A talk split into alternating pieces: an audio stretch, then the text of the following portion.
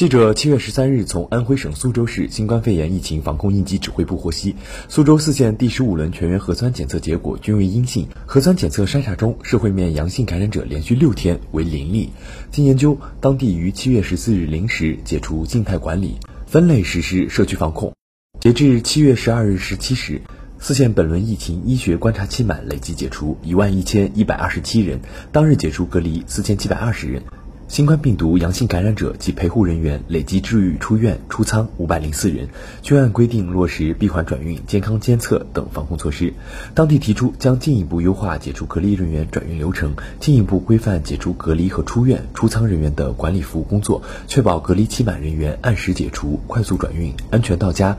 落实居家健康监测，坚持细快严实、规范有序地做好疫情防控各项工作。新华社记者戴威、陈诺，安徽报道。